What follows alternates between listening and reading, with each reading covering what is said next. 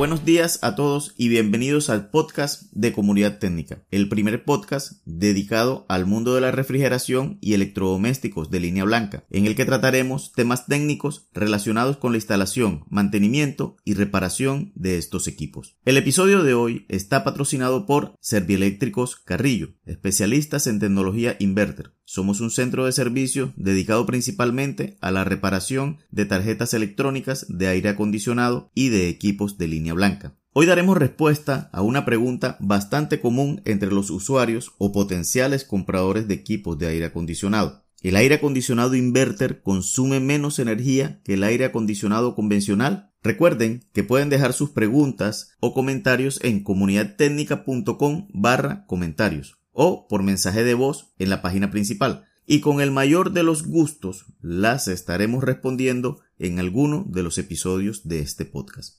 Pues bien, primero que todo, estamos frente a una pregunta de comparación de dos equipos, con diferente tecnología y para un mismo fin, que es climatizar un recinto.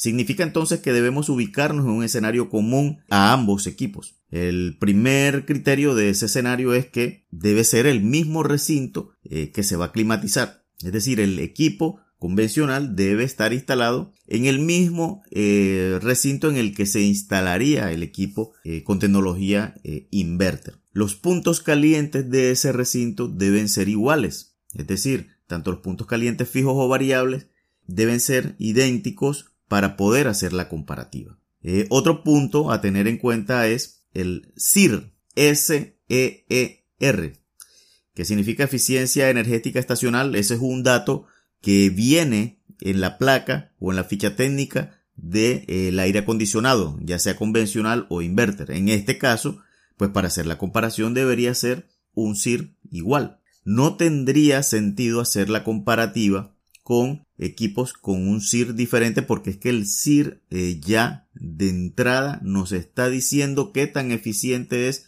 un equipo. Por lo que si tenemos un equipo eh, inverter con un SIR mayor y lo vamos a comparar con un equipo convencional con un SIR menor, pues ya de entrada sabemos que el que, el que tiene el mayor SIR pues consumirá menos energía. Y también sucedería lo contrario, si tuviéramos un equipo convencional con un SIR mayor que el SIR de un equipo inverter, con toda seguridad el equipo convencional con ese SIR mayor tendrá un menor consumo que el inverter con un SIR más bajo.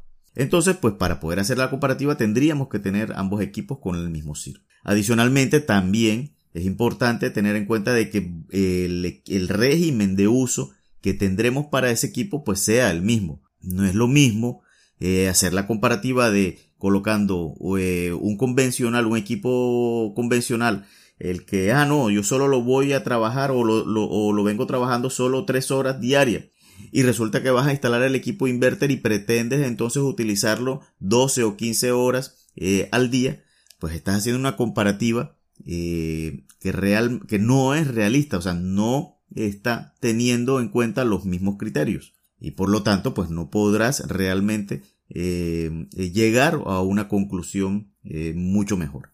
Pues bien, entonces al, al ya tener este escenario común sobre el cual haremos la comparativa, podríamos concluir sin hacer más nada, así, en papel, que ambos equipos consumen la misma cantidad de energía. De hecho, al tener el SIR igual, ya lo estamos confirmando, porque ya el fabricante hizo las pruebas respectivas para llegar a ese valor. Pero, pero, pero, hay algo que sin duda marca la diferencia y es el misterioso y a veces poco conocido confort. Es decir, qué tan cómodo se siente uno como ser humano al estar en un ambiente climatizado por un aire acondicionado. Claro está, en un ambiente correctamente climatizado. La diferencia, si lo hacemos de manera consciente, es bastante notoria. El aire acondicionado inverter te ofrecerá un mejor confort, porque luego de alcanzar la temperatura ajustada con el control remoto, la variación de esta es bastante baja, producto del control de velocidad que se tiene sobre el compresor.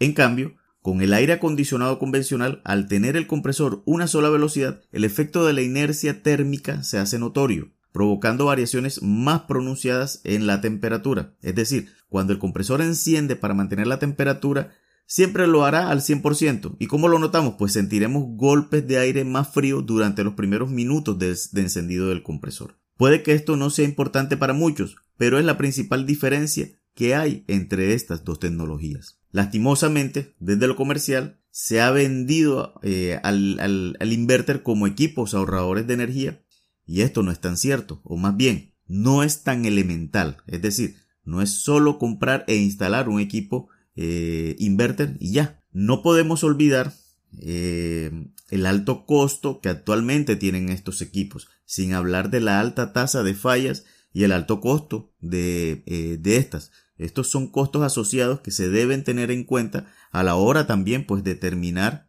o de tomar la decisión de qué equipo se va a, a, instalar. Pero esto, esta parte final, pues será un tema que trataremos en otro, en otro episodio. Bueno, y hasta aquí llegamos con el episodio de hoy. Espero que haya sido claro en la explicación. Y recuerden, si tienen dudas, preguntas o algún comentario pueden hacerlo en comunidadtecnica.com barra comentarios. Nos vemos en un nuevo episodio de este podcast. Chao.